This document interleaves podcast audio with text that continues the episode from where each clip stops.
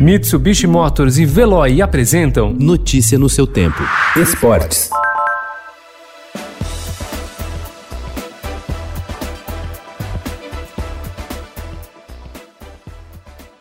O técnico é novo, o futebol ainda não melhorou, mas o Corinthians conseguiu ontem, na estreia de Wagner Mancini, o que mais queria: vencer. Com um gol de Everaldo aos 49 minutos do segundo tempo, venceu o Atlético Paranaense por 1 a 0 na Arena da Baixada e começou a se afastar da parte de baixo da tabela no Campeonato Brasileiro. Apesar da vitória, o goleiro Walter foi o grande destaque do jogo. No Palmeiras, a quarta-feira foi tumultuada e o técnico Vanderlei Luxemburgo foi demitido do comando do time no final da noite. Em campo, o time mais uma vez jogou muito mal e perdeu mais uma partida no Campeonato Brasileiro, 3 a 1 para o Curitiba no Allianz Parque, em sua terceira derrota consecutiva no torneio.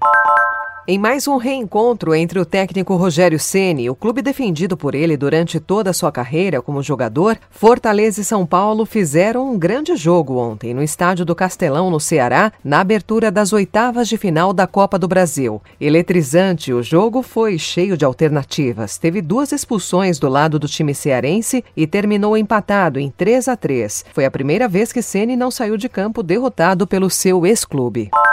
Com Robinho na torcida e Marinho fora por lesão, o Santos viu sua invencibilidade de 12 jogos chegar ao fim diante do Atlético Goianiense ontem na Vila Belmiro. Chico fez um golaço e definiu o triunfo por 1 a 0 no Brasileirão.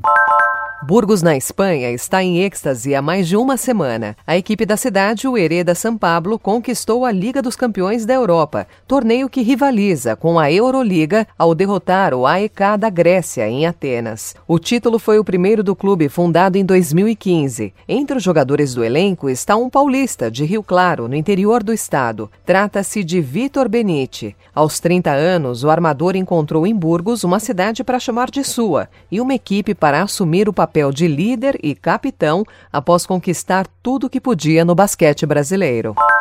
Aberta desde terça-feira, a janela de transferências de atletas vindos do exterior para o Brasil não deve ser muito movimentada neste ano. A tendência é que, endividados, os clubes brasileiros pisem no freio e não façam contratações de impacto para não prejudicar o orçamento já muito afetado pela pandemia de Covid-19 em 2020. Notícia no seu tempo. Oferecimento: Mitsubishi Motors e Veloy. Se precisar sair, vá de Veloy e passe direto por pedágios e estacionamentos. Aproveite as 12 mensalidades grátis. Peça agora em veloy.com.br e receba seu adesivo em até 5 dias úteis. Veloy, piscou, passou.